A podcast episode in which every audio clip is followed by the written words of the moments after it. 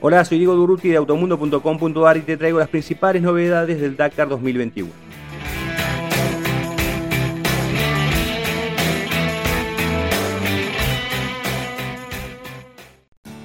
La española Cristina Gutiérrez fue noticia este fin de semana al ganar la primera etapa del Dakar 2021 en la categoría vehículos ligeros.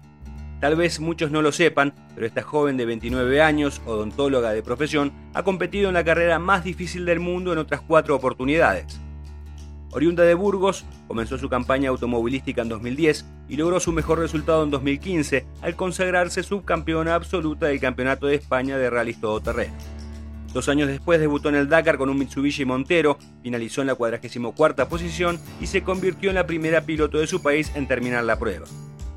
En 2018 arribó 38, en 2019 llegó 26 y en 2020 42.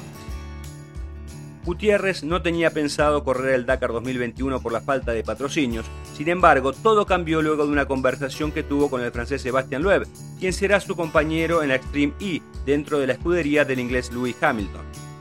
El propio Loeb intercedió ante Red Bull y logró que la empresa de bebidas energizantes le diera su apoyo a la española y le consiguiera un lugar en el Red Bull Off-Road Team USA para estar en línea de partida en Arabia Saudita.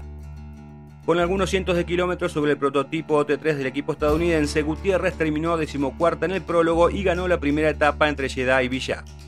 De esta manera se convirtió en la primera mujer que gana un parcial desde que Utah Kleinschmidt lo hiciera en 2005. Luego de obtener este triunfo en etapa, Cristina Gutiérrez seguramente intentará imitar a la alemana, la única representante femenina que figura en la lista de ganadores del Dakar gracias al triunfo que logró en 2001. Si querés más información sobre la carrera más dura del mundo, visita automundo.com.ar barra Dakar 2021.